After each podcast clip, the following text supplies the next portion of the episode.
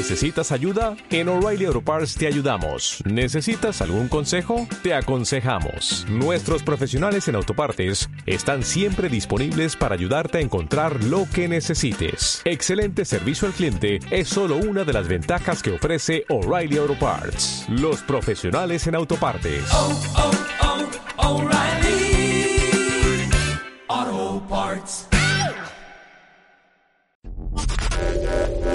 Bienvenidos a el podcast de Cinoscar y Rarities, especial series.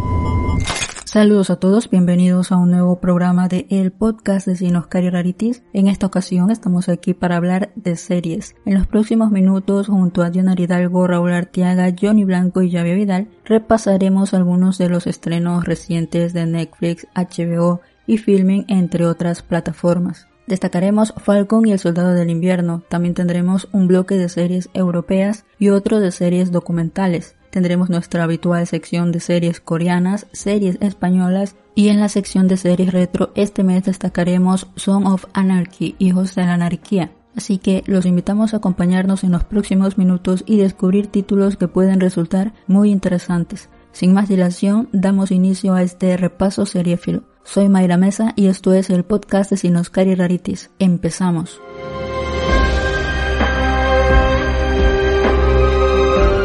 Serie destacada.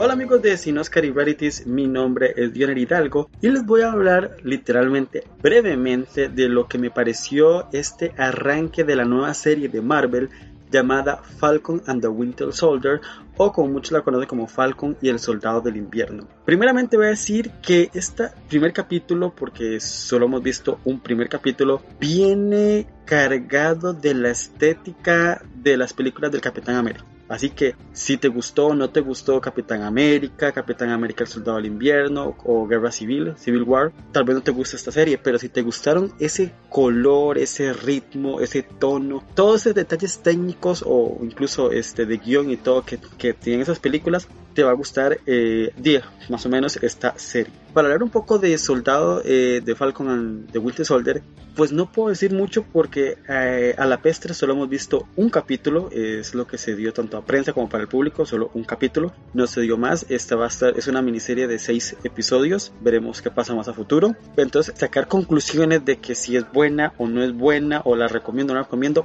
pues no, con un solo capítulo no puedo decirlo, simplemente te puedo dar mi impresión de lo que me pareció este arranque, veremos si mejora o empeora, pero eh, de entrada es lo que puedo decir que al menos me pareció interesante, interesante en el sentido de que me van a mostrar dos personajes que realmente nunca me han gustado ni me han interesado realmente más allá de lo que se vieron en las películas y que al parecer la serie le va a dar la importancia o el protagónico que en teoría merecen o al menos se entienden que puedan merecer. Dudo mucho que realmente llegue a la altura de lo que fue WandaVision, realmente lo que hizo Marvel en esa, ese capítulo, esa serie, creo que va a estar difícil que lo vuelvan a repetir. De momento me ha parecido pues interesante, en, más en todo en la construcción del personaje de Bucky. Bueno, Bucky sí me pareció un personaje que tenía bastante potencial y aquí se refleja y el carisma que le, le demuestra Sebastian Stan creo que vale la pena ir conociendo más allá de esta redención y hacia dónde va el personaje de Bucky. En cuanto a Falcon, pues le crea más humanismo, nos muestra más un poco la historia de Falcon, de cuando volvieron de esos cinco años, un poco más desarrollado toda esa parte, después del chasquido y cuando volvieron las personas, pues le da un poco de gracia y le da un poco de profundidad, pero mi problema es Anthony Mackie. Anthony Mackie es un actor que no tiene carisma, no demuestra carisma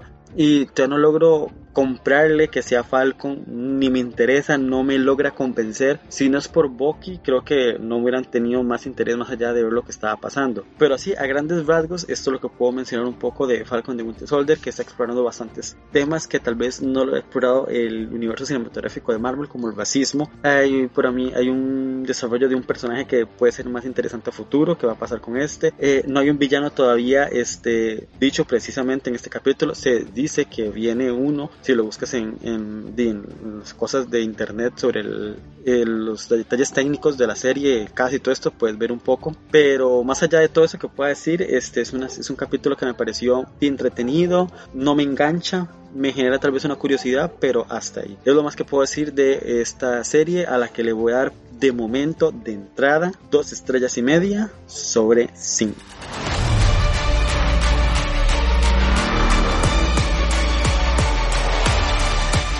upside down right now. Where do we start?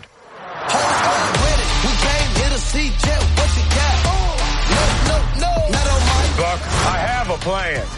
Oh yeah? What is it? Is you ready? Here we go again, huh?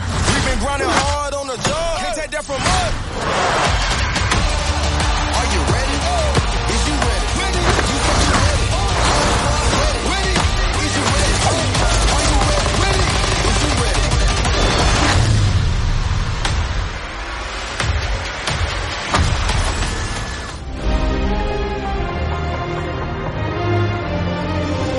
Series en serie.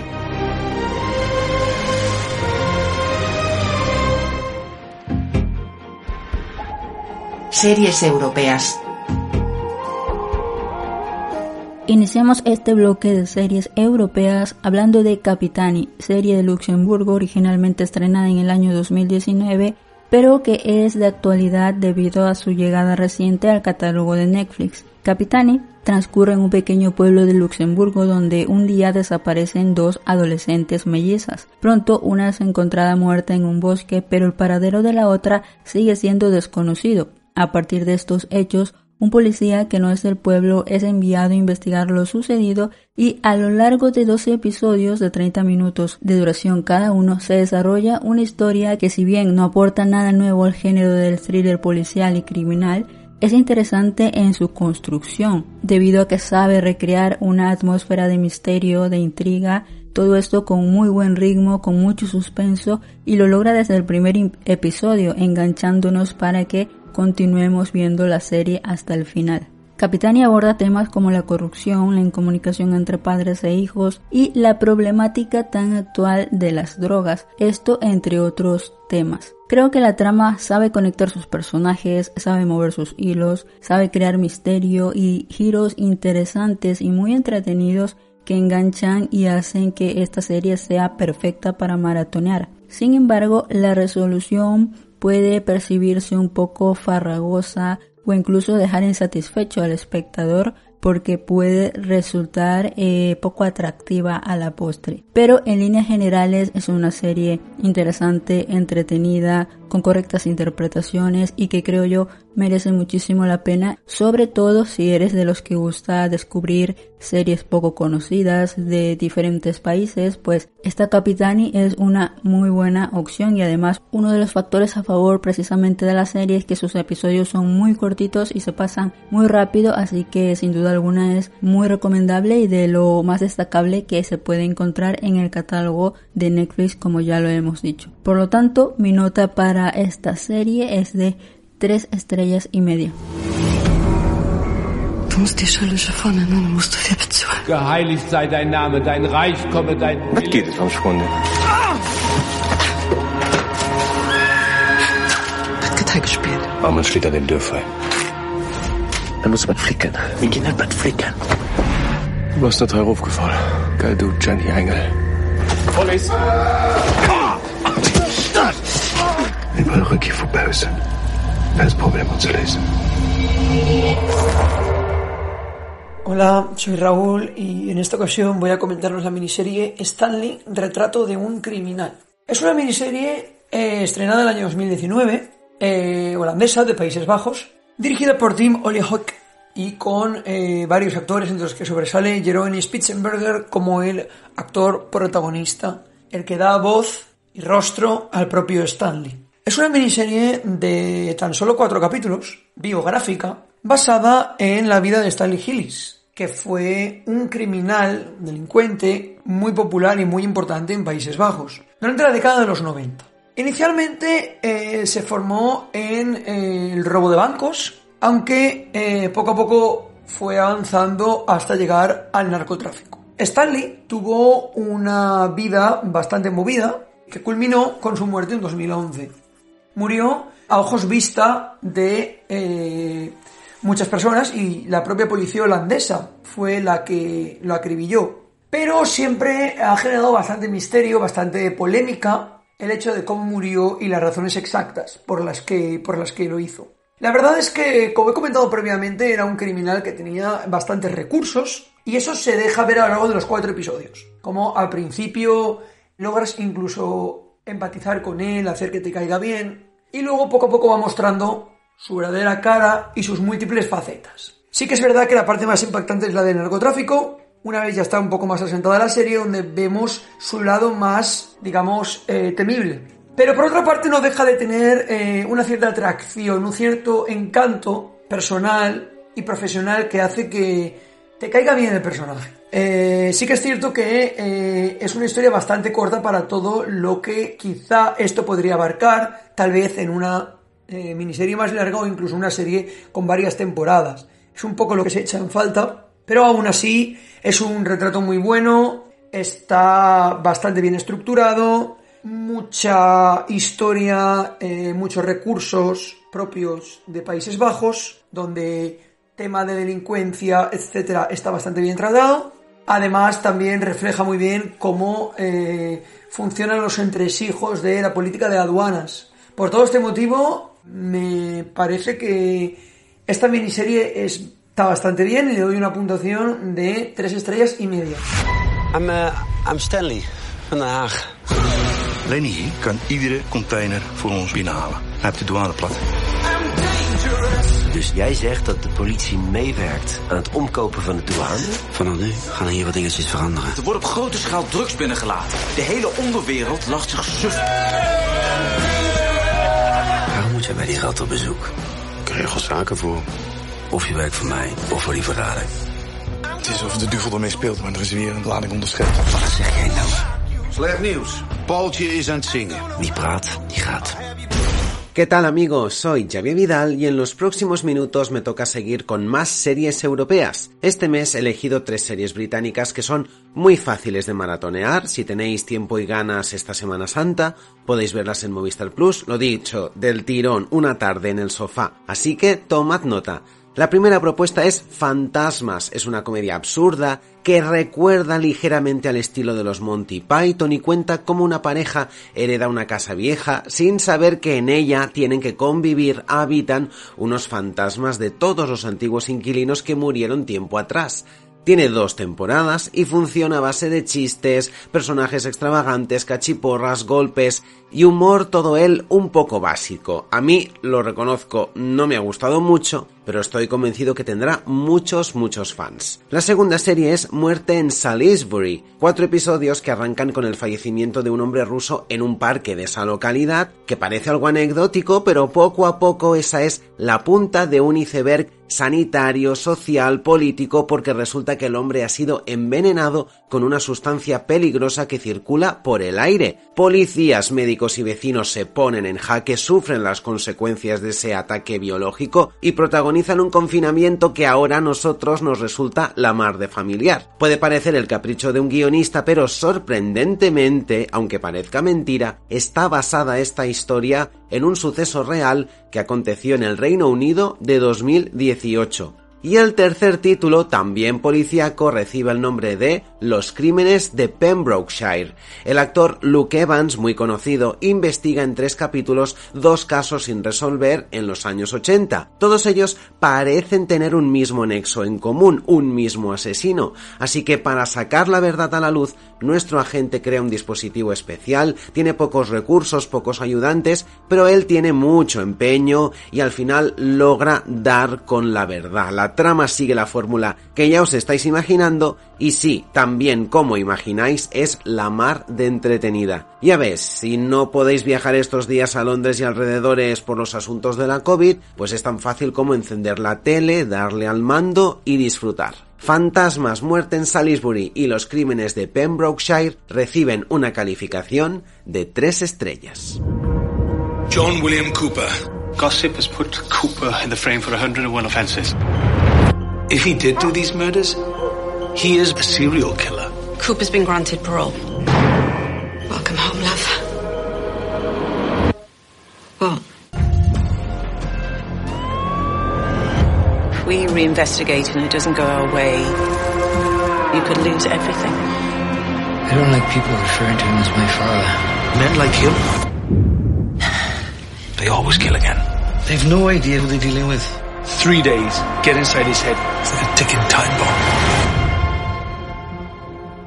Cerramos este bloque de series europeas hablando de un drama con ligeras pinceladas de comedia cuyo particular título es Mapa. Esta producción alemana que ha llegado recientemente al catálogo de filming narra la historia de un joven llamado Mitten, interpretado por Max Moff, quien, tras la muerte inesperada y muy prematura de su novia, debe ser el responsable de la crianza de su pequeña hija de apenas meses de nacida. Por lo tanto, la serie es una suerte de dibujo, de retrato de un hombre descubriendo la paternidad y lo que es ser padre soltero, a la par que muestra el proceso de duelo de este protagonista intentando pues seguir adelante luego de la muerte de la persona que amaba. La serie usa el recurso de los flashbacks para mostrar lo que fue la vida en pareja de este personaje con su novia fallecida y eso pues nos permite ir conectando con los personajes y empatizar un poco más con ellos. Antes he dicho que es un drama con ligeras pinceladas de comedia, pues lo digo así porque no es un drama en el sentido más estricto y tampoco es una comedia que te haga partir de la risa pero hay momentos precisos que, sobre todo gracias a personajes secundarios, te dibujan una sonrisa en el rostro. En este sentido, las interpretaciones femeninas resultan un poco más destacables que las masculinas. La chica protagonista, interpretada por Leah Von Blader, está muy carismática, muy simpática, a pesar de que no tiene demasiados minutos en la serie, pero está bastante bien cuando aparece. Lo mismo podemos decir de la madre del protagonista, interpretada por Lina Wendell, que también consigue una notable interpretación en esos minutos en que aparece su personaje debido a los conflictos que pues se generan con su hijo Missing, con el cual parece no tener una muy buena relación. En líneas generales, tal vez Mapa no desarrolla o profundiza demasiado en los temas que aborda, pero es una serie un tanto atípica, muy simpática, con solo 6 episodios de 30 minutos que se ven muy rápido y se disfruta el visionado. La tienen disponible en Filmen si quieren darle una oportunidad y mi nota es de 3 estrellas. Emma Fuchs, wer war sie, was wollte sie? Leute, das ist hier keine One-Man-Show. Wir trauern hier gemeinsam, also bitte.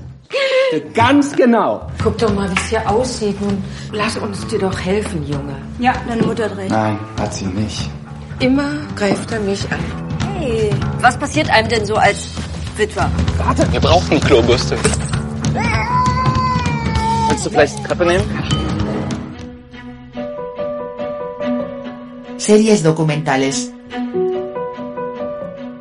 Turno ahora para fijarnos en dos series que pueden verse en HBO, las dos documentales y las dos acompañadas de polémica. Empiezo por The Lady and the Dale, historia contada en cuatro episodios que repasa la vida de Elizabeth Carmichael, uno de los personajes más variopintos de la historia reciente estadounidense. A pesar de su nombre, Elizabeth nació hombre, cometió varios delitos, se dio a la fuga, se sometió a un proceso hormonal para cambiar de sexo y ya como mujer se convirtió en madre y empresaria. Pasó a la posteridad por intentar crear un prototipo de coche con tres ruedas, pero su legado está lleno de luces y sobre todo de sombras, de juicios, de entradas en prisión, de mudanzas y también de anécdotas muy extravagantes que podréis descubrir en la serie. Los capítulos se sustentan en testimonios de amigos, familiares, personas que estuvieron en contacto con Carmichael y a la vez, y esto es lo más interesante, las recreaciones de los hechos están diseñadas a modo de dibujos animados. Eso es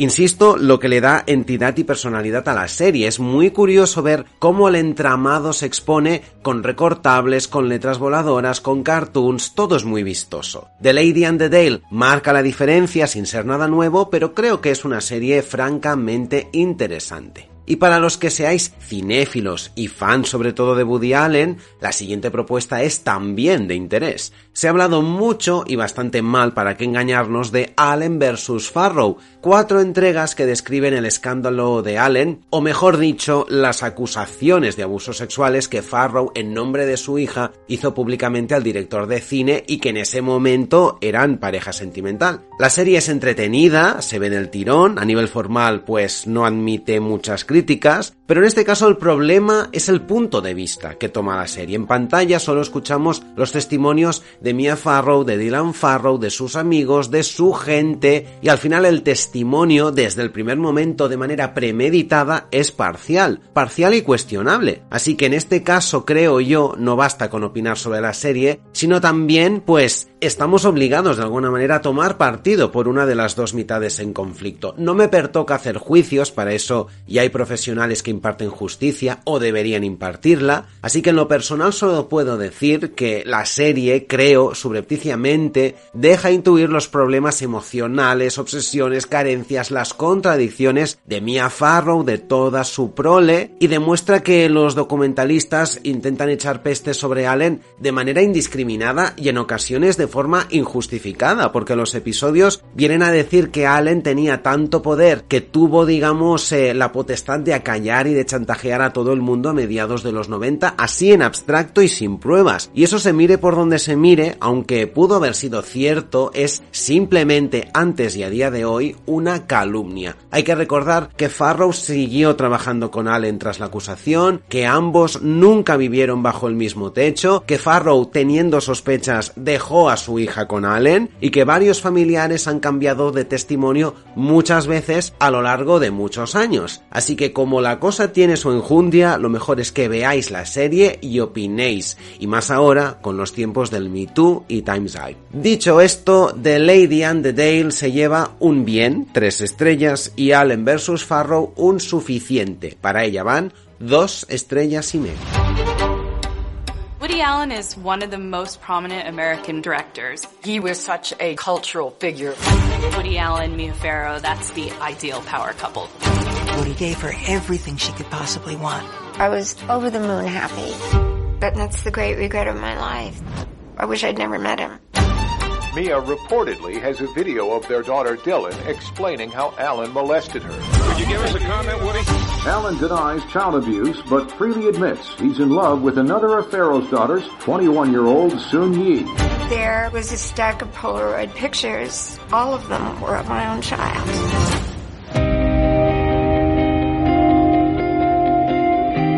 Series coreanas. Chicos y chicas, damas y vagabundos, bienvenidos una vez más a la sección de los K-dramas y hoy os voy a hablar de un K-drama que ha creado furor, sensación se podría decir, ha sido todo un espectáculo y no es para menos. Cabe destacar que inicialmente este K-drama, esta serie coreana, se estrenó en 2019, solo que Netflix la cortó y ha presentado su segunda temporada o su continuación en pleno marzo de 2021. Es decir, han pasado dos años desde que Netflix nos mostró una primera parte de esta serie y posteriormente nos ha dado la segunda. Claro, eh, os preguntaréis, ¿y cuál es? Pues nada más y nada menos que Love Alarm. Es una serie coreana original de Netflix y tiene su peculiaridad. Está basado propiamente en un webtoon eh, llamado Love Alarm de Chong Kien-jong. Esta serie y está enfocada para un público bastante juvenil, está protagonizada por un público bastante juvenil, pero tiene su gracia y su miga para todo aquel que la quiera ver. Nos vamos a basar en lo importante y en el eje de la cuestión, que es ¿qué pasaría si existiese una aplicación móvil que detectase en un radio de 10 metros que alguien está enamorado de ti? Pues eso es lo precisamente lo que ocurre con Love Alarm, una aplicación móvil donde detectan si tú estás o no enamorado de una persona y esto lo que hace es dar mucho juego a lo que viene a ser eh, la hipnosis y la historia y todo lo que sucede con nuestros protagonistas. Que bueno, teniendo en cuenta que como he mencionado está dedicado y hecho por un público juvenil, pues aquí hay mucha telita que cortar. Inicialmente la primera temporada eh, se nota un poquito ese tema de que es un poquito tirando a poco seria, eh, tiene algún que otro fallo así, pero bueno, tampoco hay que buscarle muchos peros, dado que en la segunda temporada sí nos muestran ya un poquito más de madurez y parece que la historia y esos dos años que han pasado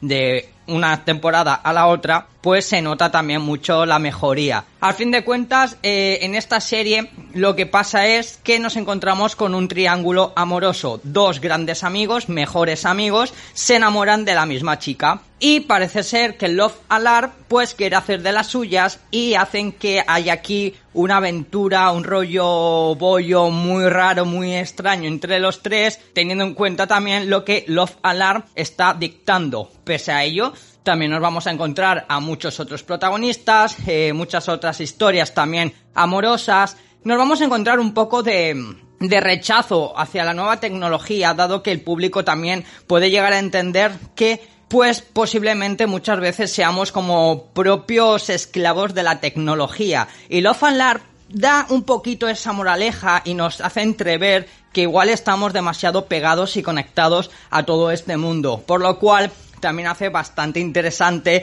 todo el eje y el gran contexto de, este drama. Love Alarm está protagonizado nada más y nada menos por Song Kang, que Song Kang ahora mismo es como el Nicolas Cage coreano en cuanto a series se refiere, dado que está estrenando absolutamente todo. En Netflix ha estrenado Sweet Home, eh, drama de terror que os comenté en una edición pasada. Y luego también tenemos a la jovencísima Kim Jong-hyun, también muy, muy conocida en el mundo de Dramaland, así como Jungaram, que es este trío amoroso protagonista que harán de las suyas, y también nos encontraremos secundarios como Gomin Si, que es una chica que precisamente hemos visto junto a Song Kang en la serie de Sweet Home. Si a lo que a mí me refiere tuviera que dar una valoración a Love Alarm, Estoy ahí entre las tres estrellas de cinco, dado que la primera temporada sí me pareció bastante inocente, bastante niña, me pareció, pues eso,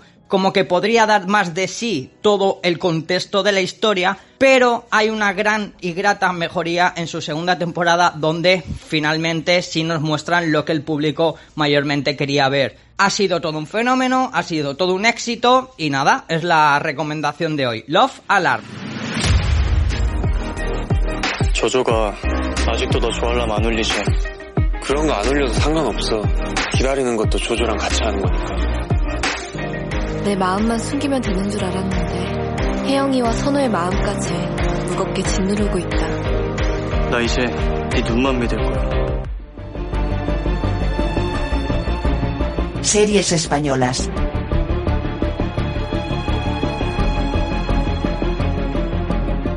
Iniciamos la recta final de este podcast con series españolas. Si habéis seguido la actualidad estos días, sabréis que en cuestión de muy pocos días, aprovechando el tirón de la Semana Santa y sobre todo de que hay gente que tiene ganas de productos audiovisuales y que no puede salir de casa por la COVID, pues las plataformas han lanzado un montón de títulos. Por cuestiones de tiempo, lo admito, no las he podido visionar o no las he podido terminar, Así que este mes os traigo tres series alternativas, documentales. Empiezo con Vitals, disponible en HBO. Es una producción de tres entregas que sigue el devenir de médicos enfermos familiares y otras personas durante el pico de la pandemia hace ahora un año. Estamos, hay que reconocerlo, muy saturados de reportajes sobre el virus, pero Vitals tiene tempo, tiene tino, tiene sensibilidad y tiene sobre todo la capacidad de respetar a todas las partes y emocionarnos sin caer en escenas blandengues. Me sorprende dicho esto que sea de HBO, porque es una producción del Terrat y encajaría perfectamente como una antología en prime time en una televisión pública. La que sí se emite semanalmente en abierto, concretamente en la catalana TV3, es Crims, Crímenes, Crims es un programa radiofónico que lidera Carles Porta y que repasa los casos criminales más impactantes de los últimos años en Cataluña. Tal ha sido su éxito que hace unos meses tuvo su salto a la pequeña pantalla en formato audiovisual y ahora llega ya a su segunda temporada. Hemos visto de momento cuatro capítulos, la fórmula sigue siendo la de siempre, Tal vez los casos que han inaugurado esta segunda tanda pues son menos impactantes, pero la serie sigue funcionando a las mil maravillas. Creo que es un ejemplo de título serio, recio, que encaja en una tele pública, pero que al mismo tiempo es oscura y respeta los mimbres del género documental y criminal, y eso la hace sumamente atractiva.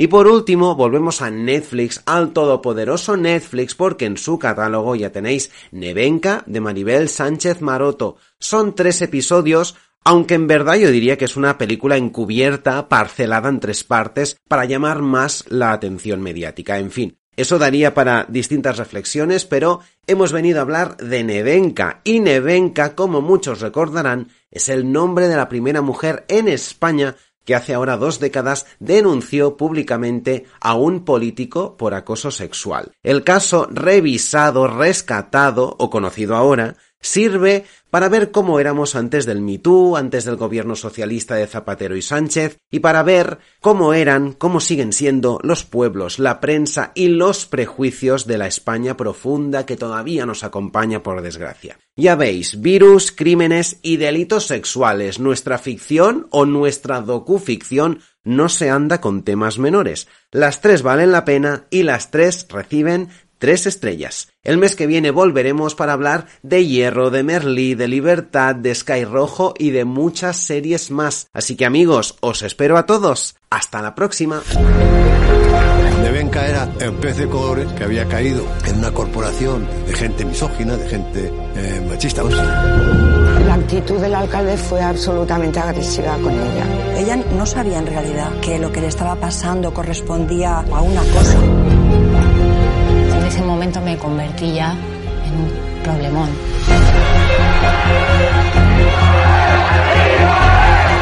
Yo ya he comenzado en el Tribunal Superior de Justicia de Castilla y León el juicio contra el alcalde de Ponferrada.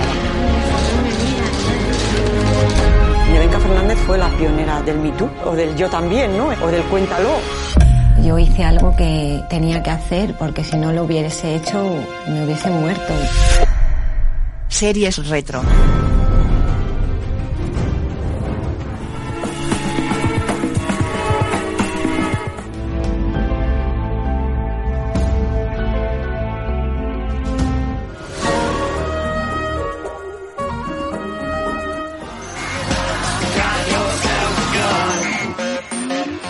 Hola amigos de Sinos Varities. De entrada quiero agradecerle a Mayra por invitarme a dar mi opinión sobre esta serie que les voy a comentar, la serie retro del programa. Voy a comentarles un poco este, sobre Hijos de la Anarquía o Song of Anarchy. Es mi serie favorita. Desde que vi el primer episodio me enamoré de esta serie. Me dolió mucho este, llegar a la sexta temporada y entrar a la séptima temporada. Es una serie que consta de siete temporadas. En total son 92 episodios. Cada temporada abarca entre 8 a 10 episodios, por ahí solo creo que la tercera temporada tiene unos cuantos episodios más que las otras. Se trata eh, sobre un club de pandilleros, es una serie sobre pandilleros, eh, un club que tienen unas ciertas reglas y que operan ilegalmente en la ciudad ficticia de Charming, California. Y la historia se centra en el protagonista llamado Jackson o Jax Taylor, interpretado espléndidamente por Charlie Hunnam, que es el joven miembro de la organización y que su rango es el de vicepresidente por ser eh, prácticamente el hijo que continúa en el trono después del fallecimiento de su padre y que su madre se casara con otro personaje, este, interpretado por Ron Pellman, y toma la batuta. Va a llegar un punto en la serie que se va a convertir en el presidente de este club, pero hablar de esta serie es mucho más allá de lo, simplemente lo que le puedo decir. Es una de las grandes series que para muchos es la gran infravalorada de los últimos años de los Emmy. Nunca ganó un Emmy, no fue nominada a los Emmy y a lo largo del tiempo ha logrado tener una base de fans impresionante en las que, lo juro, me incluyo. La historia sobre el club de motociclista ha estado exclusivamente en el dominio de los cortometrajes y que la televisión logró llevarla en ese 2008 y abarcó por unos años este, la conversación. Uno de los desarrollos ventajosos que tuvo esta serie eh, fue, bueno, que tomaba un poco la batuta de lo que viajaba un poco Los Sopranos, porque si vieron Los Sopranos, te puedes familiarizar un poco con este, este tema de las pandillas, de sus guerras, en este caso carteles, de posesión de armas. De hecho, la serie va tocando bastantes temas complejos que se plasmaban en la sociedad de aquellas épocas y que todavía repercute bastante en la sociedad norteamericana. Como lo digo, la historia va contando la historia de Jack Steller desde cómo va descubriendo bastantes secretos que oculta tanto a su madre como su padrastro, qué fue lo que ocurrió con su padre, qué es lo que quería su padre para el club y todo esto. Al mismo tiempo eh, habla sobre la amistad, eh, de cómo estos hombres este, radica esa amistad tóxica, de cómplice, de ayuda, de apoyo. Habla sobre el matriarcado, sobre cómo el personaje de la madre de Jack Steller, este, interpretado espléndidamente, magníficamente y que si alguien se merecía premios por esa serie era Katie Seagal. Muchos la conocen por matrimonio con hijos, pero aquí es la matriarca fría, este, calculadora. De hecho, ningún personaje es bueno en esta serie. Todos tienen sus lados este, humanos, pero al mismo tiempo son seres despreciables. Este, nadie se salva. Incluso hay el personaje de Tara este, empieza siendo el personaje bueno, el noble que te puedes encontrar, pero conforme la historia la va contando, se va convirtiendo, se va transformando a llegar a un ser este, que también calcula lo que quiere y cómo lo quiere. Tara es mi personaje favorito, es un, ejemplo de, de, lucha que tiene constante en sus ideales, pero cómo sus ideales se van enfrentando a la dictadura del club, porque el club al final es casi una dictadura con sus reglas y el que no cumple las reglas, una dos, o lo matan o huye porque tiene que ver con esto. Ah, hay rivalidades entre pandillas de diferentes eh, zonas, tenemos a los mayas, que por cierto hay un spin-off que eh, salió de esta serie, que es la historia sobre los mayas, y cuál es su filosofía de, de ser eh, de este club, porque también es un club de pandilleros, pero está más ligado al narcotráfico. Pero bueno, Song of Anarchy me parece una de las grandes series de los últimos tiempos en cómo se han construido los personajes, cómo van evolucionando y algo que les puedo eh, decir sobre Song of Anarchy es que no te encariñes con ningún personaje. No te encariñes con ningún personaje porque cuando piensas menos, aquí sí no hay pudor, no hay nada, te matan al personaje. Eso es lo que más puedo decir porque no quiero hacer spoiler porque quiero invitar a la gente que vea esta serie que la que se enganchen, que la vean porque todos esos detalles que les puedo mencionar y decir sobre Son of Anarchy creo que queda muy ambiguo. Son of Anarchy este, es una serie intrigante, despiadada en su forma, en su construcción, en cómo van evolucionando los detalles, este, Tal vez hay unas temporadas por ahí que baja un poco el ritmo, pero se vuelve a levantar. Principalmente las últimas 5, 6 y 7 temporadas son de lo mejor. Eh, evolucionan, crecen y crecen y te llevan a un final que no lo esperas. Este, como digo, aquí nadie se salva, ningún personaje este, es digno de, redención, pese que sí eh, toca temas sobre eso. Eh, Song of Anarchy me parece una tremenda serie que creo que está disponible en Amazon Prime Video para que la disfruten y eso es lo más que puedo decir porque le juro que no quiero hacer spoiler de esta serie, aunque ya es una serie que terminó, pero me gustaría invitar que la gente que no la conozca le den el chance y se enganchen a la fiebre de, de estos pandilleros tanto como me enfiebré desde la primera vez que la vi. I don't trust him. People have already been hurt on my watch, and that ain't gonna happen again. I'm asking you, brother to brother, just tell me the truth. You just crossed the line. Not yet. This'll never last. You're a criminal and you're done selling guns. Nobody threatens Sam Crow. This is Bloody Sunday, brother. I gotta do this. They're gonna bury us. The rules got broken.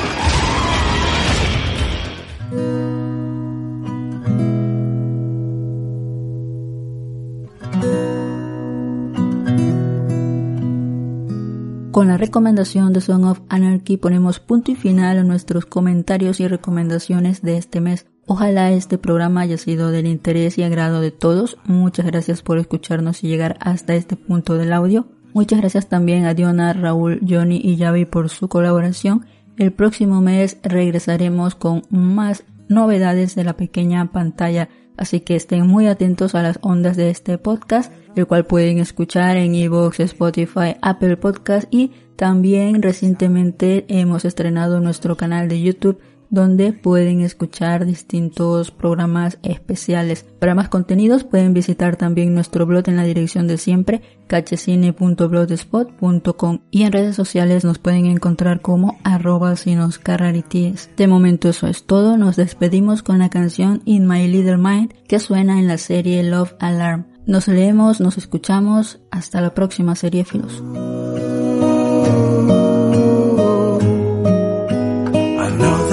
You have given your all. Just staying beside me. Ooh.